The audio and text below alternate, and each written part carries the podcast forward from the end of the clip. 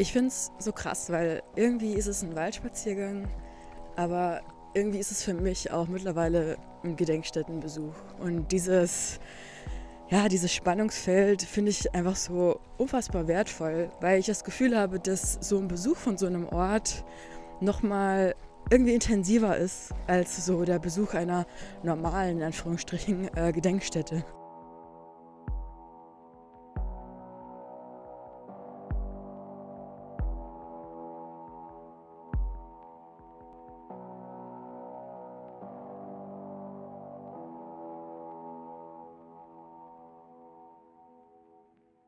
Ihr habt's vielleicht schon erahnt, heute wird's eine Outdoor-Folge.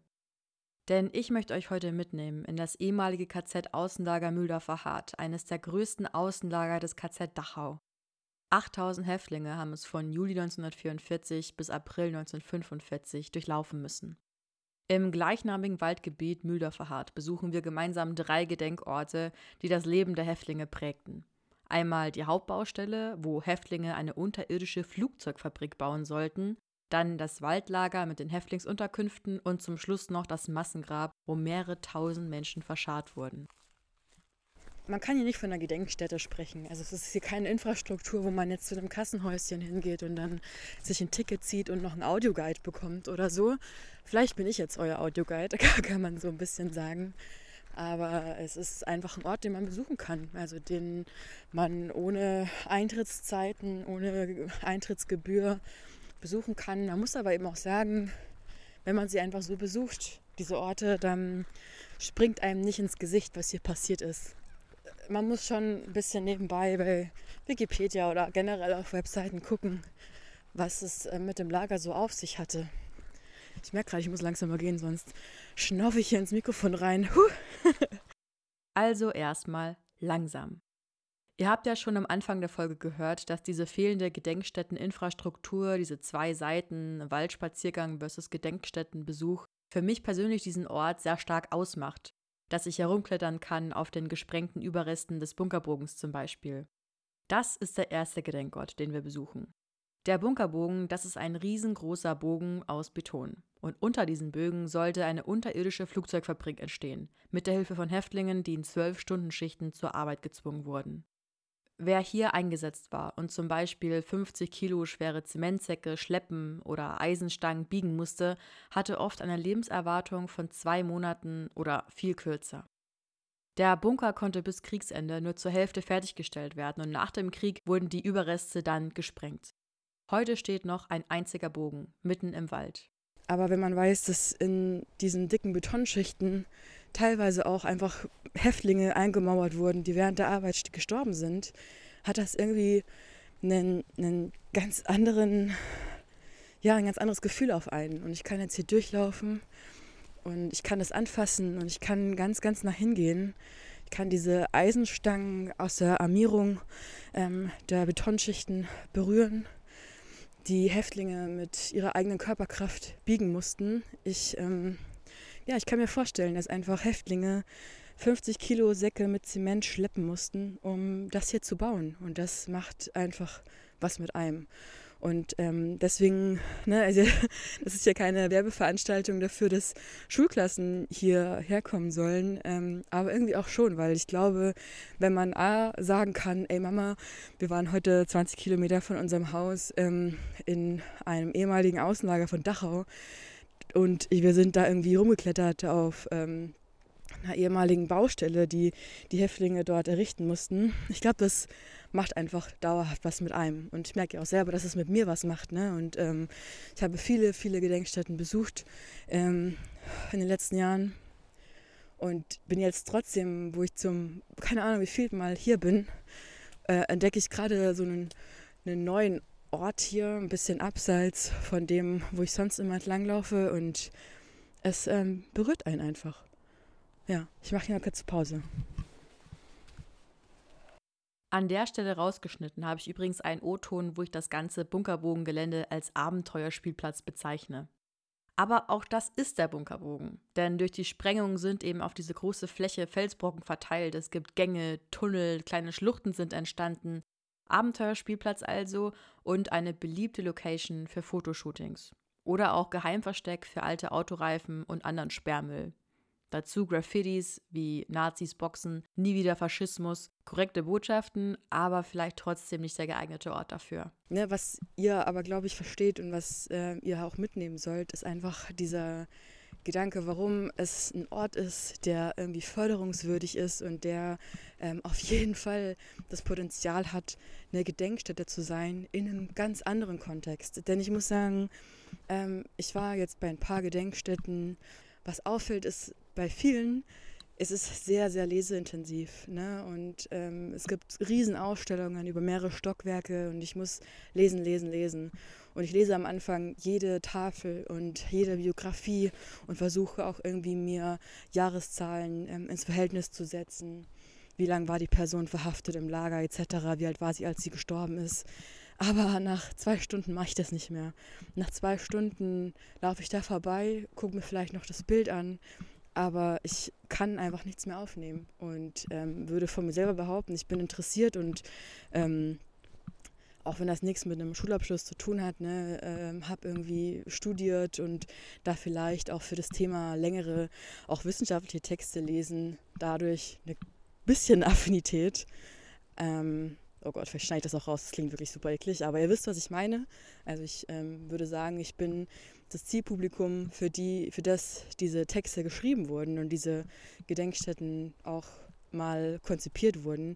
Und trotzdem holt es mich einfach nicht mehr ab nach so einer langen Zeit. Ich laufe da vorbei und nehme einfach nichts mit. Aber hier, glaube ich, kann man auch als sehr ähm, ja, wenig interessierter Jugendlicher durchlaufen und nimmt einfach was mit. Und wenn es nur dieser Satz ist, ich laufe hier über tote Menschen, die hier einbetoniert wurden, weil sie einfach hier arbeiten mussten, nur weil sie der falschen Rasse in Anführungsstrichen angehörten.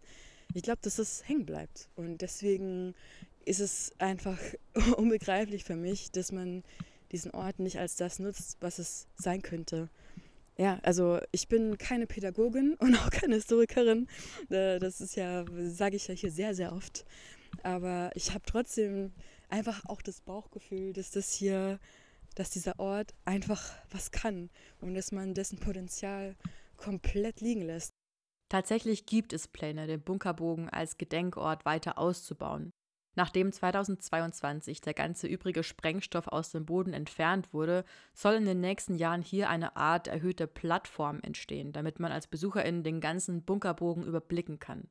Eigentlich ein ganz toller Entwurf und Plan. Die Frage ist nur, braucht man das? Ähm, ähm, es wäre halt irgendwie auch schade, wenn dieser Ort das verliert, dass man ihn so selber erkunden kann, weil ich glaube, das macht schon irgendwie sehr viel aus, aber man wird eben auch trotzdem sehr alleine gelassen mit Informationen und da wird es natürlich schon helfen, wenn es nur irgendwie eine läppische Infotafel oder so ist.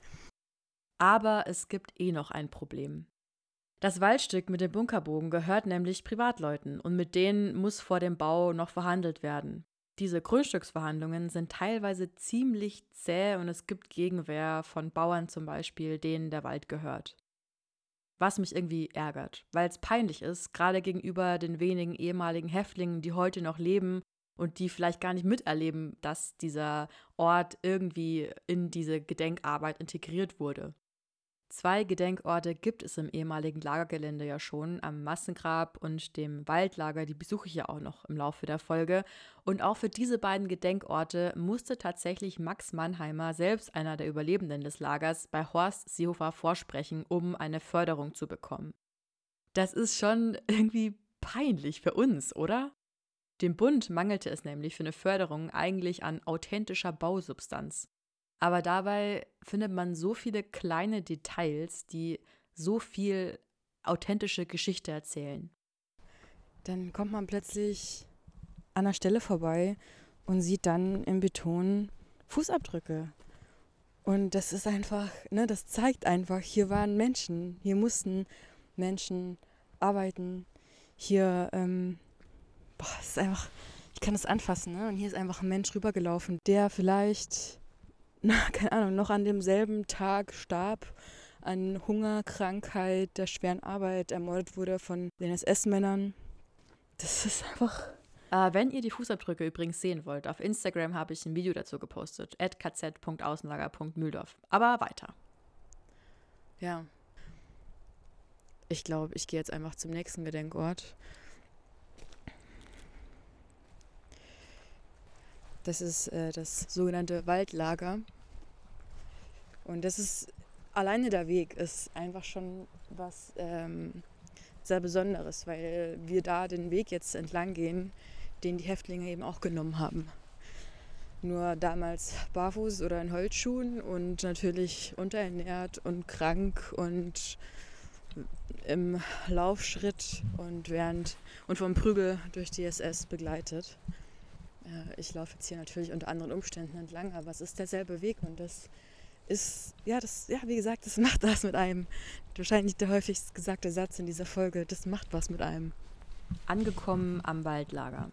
2000 männliche und 250 weibliche Häftlinge waren hier untergebracht. Im Sommer in sogenannten Finn-Zelten, also Zelten aus leichten Holzbrettern. Und im Winter in Erdhütten, also Hütten, die halb in die Erde eingegraben wurden. 30 Personen mussten sie diese feuchten und kalten Gruben teilen. Der Gedenkort hier wurde schon 2018 errichtet, wie gesagt, auch auf Drängen des Zeitzeugen Max Mannheimer. Und durch eine Schleuse quasi, bestehend aus zwei dicken Mauern, betritt man den Gedenkort. Rechts und links an den Mauern sind Infotafeln angebracht, Fotos von ehemaligen Häftlingen, Infos über die Herkunft der Häftlinge, zum Großteil Juden aus Ungarn, Fotos davon, wie das Lager damals aussah. Ja, und dann betritt man so eine Waldlichtung und es gibt einen äh, Weg so breite Betonplatten. Den, man kann da diese Waldlichtung betreten und äh, wenn man rechts abbiegt, dann kommt man zu einem Ort, wo viele Bäume stehen, so ein bisschen in Reihe und Glied und die sind bis zur Hälfte, sind deren Stämme weiß angemalt. Hier war früher der Appellplatz. Das heißt, hier mussten die Häftlinge eben zum Appell stehen. Äh, vor und nach der Arbeit wurden sie quasi durchgezählt. Das konnte auch mal äh, Stunden dauern. Hier ist dann auch nochmal so eine ah, Sitzgelegenheit, da kann man sich hinsetzen und dann vor einem sieht man eben diesen Appellplatz und äh, noch zwei Zitate von Häftlingen. Ähm, ich kann mal eins vorlesen von einem Häftling. Appell war ihnen so wichtig. Man hätte glauben können, dass wir so wichtige Leute sind. Man hat uns fortwährend gezählt und wir hatten wirklich keinen Wert. Und das ist ja auch was, was ich in ein paar Folgen schon mal durchklingen habe lassen. Dieses, man dokumentiert diese Menschen so unglaublich und wirklich alles, was sie machen, jede Bewegung, jede, jeden Beruf, alles wird irgendwie dokumentiert, obwohl man ja das Ziel hat, am Ende sie zu ermorden. Das ist, ähm, wird hier auch nochmal klar. Und dann gehe ich diesen Weg hier zurück. Es ist ähm, eigentlich echt ganz schön gemacht, weil es wenig eingreift so an sich in die, in die Natur. Ne? Also man muss jetzt hier bestimmt nicht äh, sonst was mit audiovisuellen Medien umsetzen. Das ist auch einfach ein bisschen schwierig. Aber man hat so diesen Weg, man hat Zitate, die das Ganze ein bisschen emotionaler machen. Und wir haben dann auch Informationen zum Ort, dass man nicht so ganz alleine gelassen wird. Und ich laufe jetzt quasi in die andere Richtung vom Appellplatz und dann komme ich dorthin, wo die Häftlinge untergebracht waren. Ich trete jetzt hier mal hoch, die Stufe runter und dann auch hier wieder kann ich eben ganz, ganz nah rangehen. Und die Häftlinge waren hier erstmal untergebracht in sogenannten Finnzelten. Also das waren Zelte aus Sperrholzplatten, die natürlich im Sommer irgendwie okay waren, aber im Winter wurde es sehr schnell viel zu kalt und dann ähm, mussten hier ausgegraben werden sogenannte Erdhütten. Also das waren Hütten ähm, aus, aus Holz, die quasi halb in die Erde eingegraben waren. Und ähm, das sieht man eben noch sehr, sehr gut hier. Und das ist, finde ich, einfach beeindruckend, ne? dass man 80 Jahre später einfach noch sehen kann, äh, wie diese Hütten hier angelegt waren. Also in der Mitte haben wir immer ein, ein tiefes, einen tiefen, breiten Gang und rechts und links davon leichte Erhebungen. Und ähm, da waren quasi die, die Schlafplätze der Häftlinge. Und natürlich gab es auch irgendwie keine Möglichkeit, das zu heizen oder so, obwohl es äh, Kamine gab übrigens äh, in den Lagern, in den Erdhütten. Aber ähm, um die zu befeuern, hätte man auch erstmal Holz sammeln müssen und das war den Häftlingen auch nicht erlaubt. Und ja, es ist einfach, weil es ist hier so schön grün alles, ne? also sehr bemoost, sehr viel Gras und Moos und ähm, dann hat man diese, diese sehr gleichmäßigen Löcher, Aushebungen im Boden. Und hier auch, wenn man nicht genau weiß, was es ist, dann, dann denkt man, okay, das hat irgendwie ein Bauer mal für sich ausgegraben als Gruben für Schutt oder so. Aber wenn man dann weiß, dass es einfach mal Unterkünfte waren für Häftlinge, ist es ähm, ja, sehr beeindruckend und vor allem, dass hier 2000 Männer und im, ab Januar dann auch noch mal eine Handvoll Frauen, die hier im Frauenlager leben mussten, untergebracht waren. Hier am Rand habe ich dann noch so ähm, Mauerreste. Das ist äh, das Fundament einer Latrine und da sieht man auch noch ähm, das Fundament. Und ähm, ja, es ist einfach krass, wenn man sich dann diese Bilder anschaut, wie das hier früher ausgesehen hat, dann, ja, das ist einfach ein surrealer Ort. Und auch super interessant und auch was, was man einfach dann selber irgendwie gut erkunden kann. Zwischen diesen Unterkünften und dem Forstweg hat man so, ja, wie weit werden die? So ungefähr ein Meter Durchmesser große Löcher im Boden, so Mulden in einer sehr gleichmäßigen Reihe. Und hier war vorher der Stacheldrahtzaun, der um das Lager gespannt war. Äh, sieht man noch ganz, ganz deutlich diese gleichmäßige Reihe, wie der Zaun quasi vorher stand. Ihr hört auch hier, man kann einiges entdecken und sehen, man muss aber schon auch wissen, was man sieht, wenn man vor einem Loch im Waldboden steht. Am Tag der Podcastaufnahme war ich hier übrigens auch ganz kurz live bei Instagram, habe dann äh, diese Löcher und Mulden eben gezeigt und erklärt, bis mittendrin der Akku meines Handys ausging. Das hieß nicht nur abgebrochener Livestream, sondern auch die knapp zwei Kilometer zum Auto zurück ohne Musik und weitere Aufnahmen laufen. Und diese Stille bis auf das gleichmäßige Knirschen des Kies unter meinen Stiefeln, echt ungewohnt. Nach knapp 25 Minuten bin ich wieder beim Parkplatz. Den dritten und letzten Gedenkort, das Massengrab, erreiche ich mit dem Auto, fahre wenige Minuten zu einem anderen Parkplatz und von dort ist es dann nicht mehr weit. Mein Handy-Akku im Auto halbwegs wieder aufgeladen, meine Füße tun mir ganz schön weh. In diesem Massengrab wurden 2200 Menschen verscharrt, die im Lager starben bzw. ermordet wurden. Ihre Körper wurden dann nach dem Krieg exhumiert, also ausgegraben und die Überreste in Friedhöfen in der Umgebung würdevoll bestattet. Heute sieht der Gedenkort so aus. Eine offene Waldlichtung, gekappte Baumstämme, Menschen haben zum Gedenken an die Opfer Steine dort abgelegt. Nur Mulden im Boden zeugen noch davon, wo früher die Gräber waren. Irgendwie ist es auch ein ganz guter Ort, um jetzt äh, die Folge zu beenden. Und ich glaube, die Reihenfolge, wie ich ähm, heute diese Orte besucht habe, war auch echt, ja, ganz sinnig irgendwie, ne? Weil man hat so diese, dieses Entdecken am Bunkerbogen, wo man irgendwie so zwischen den Betonplatten kraxelt. Man hat dann das Waldlager, wo man sich einfach vorstellt, diese Mulden, dass dort Menschen untergebracht waren. Man sieht diese Mauerreste, muss diesen leichten Weg abseits ähm, des vorgegebenen Pfades wählen. Und dann sitzt man einfach hier an so einer Lichtung. Es ist übel schönes Wetter. Es ist generell total angenehm ruhig irgendwie gerade. Und man sitzt und man starrt irgendwie so auf, ja, auf einen Meter lange Baumstämme. Und man, es ist sehr abstrakt, dass man denkt, okay, hier waren Menschen begraben, verscharrt von Mithäftlingen, die wussten, ey, vielleicht muss ich hier morgen auch mit verscharrt werden. Und es ist irgendwie auch kein schöner oder tröstender Gedanke, dass ihre Körper dann hier wieder rausgenommen wurden und auf Friedhöfe in der Gegend verteilt. Denn das heißt, dass ein ungarischer Jude jetzt irgendwo in Burghausen oder so ähm, an einem Friedhof liegt. Und das ist einfach nicht seine Heimat. Er wurde in seiner Heimat entrissen, verschleppt. Seine Familie hat keinen Ort zu trauern.